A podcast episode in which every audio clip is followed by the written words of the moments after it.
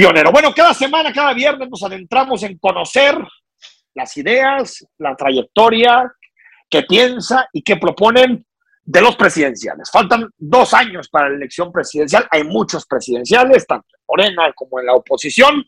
Ya platicamos y lo puedes escuchar directamente ahí en Spotify. Platicamos de Enrique de la Madrid, platicamos también del secretario de Gobernación, Arán Augusto. Y hoy, David Ricardo, nos platicas de Santiago Krill Miranda. ¿Cómo estás, David?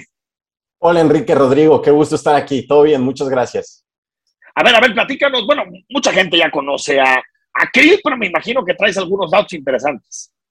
Sí, no, tiene una trayectoria política larguísima, eh, verdaderamente abultada. Krill Miranda, Santiago Krill eh, Miranda, nació en la Ciudad de México en 1954. Ya es algo mayor en referencia a los otros contendientes. Eh, ya, ya tiene 67 años, entonces de los que hemos analizado es el de mayor edad.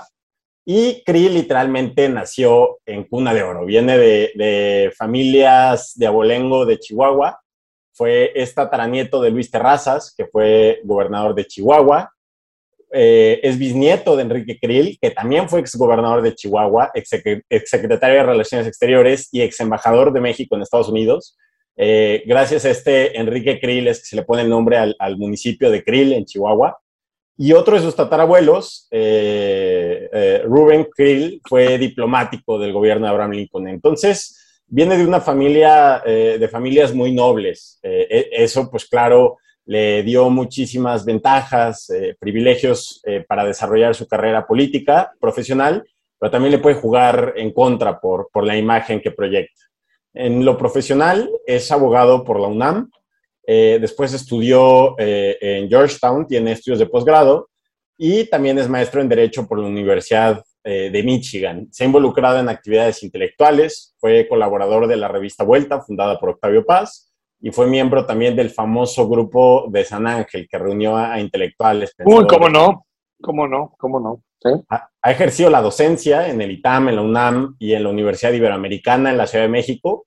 Fue consejero del, del IFE, cuando todavía era IFE, entre el 94 y 1996.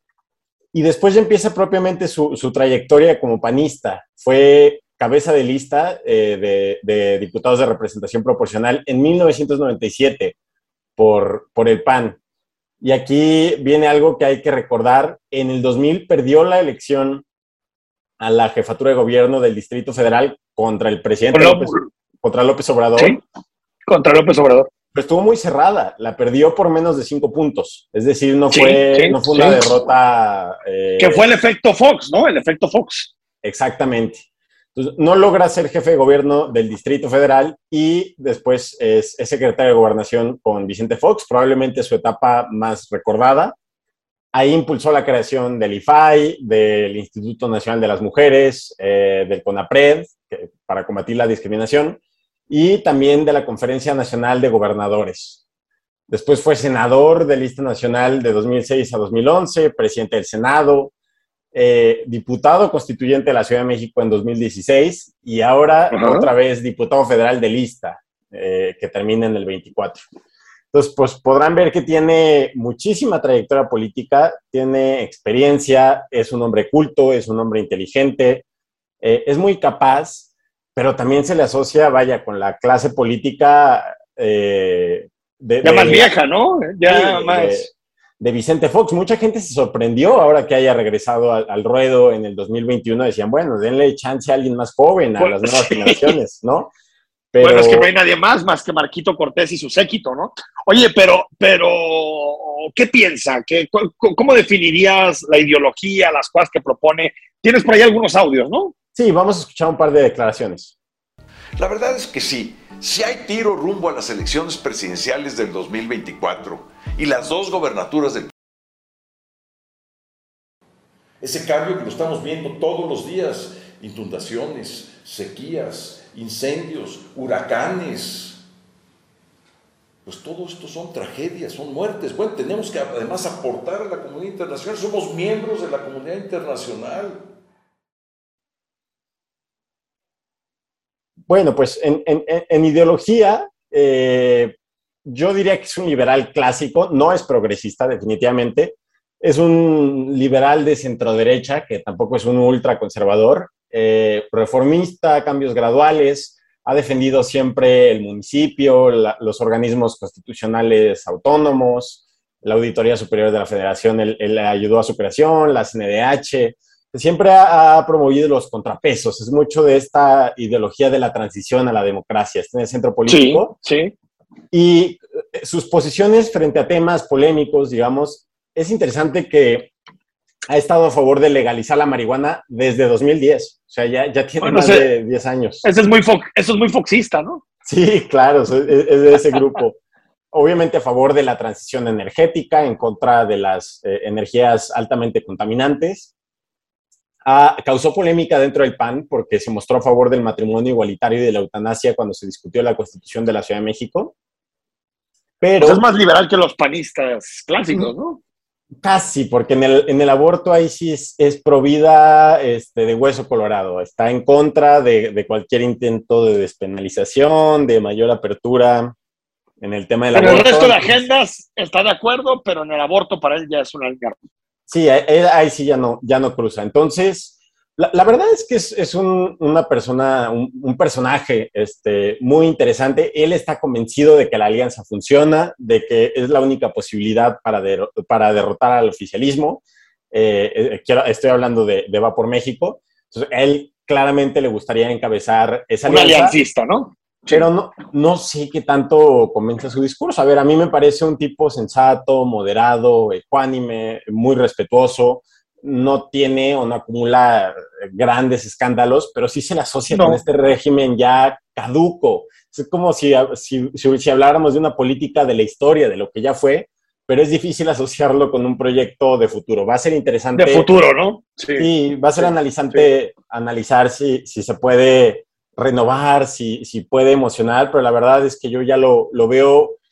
Hizo, hizo lo, que tiene de su lado, lo que tiene un poco de su, de su lado, Rodrigo de la Rosa, es que no hay nadie en el PAN, ¿no? O sea, sí, exactamente, no hay. Eso es lo que le ayuda un poco, ¿no? ¿Qué piensas? ¿En Ricardo Anaya, autoexiliado? Sí. Yo, o algún gobernador, ¿no? Mauricio Vila o Exacto. ¿no?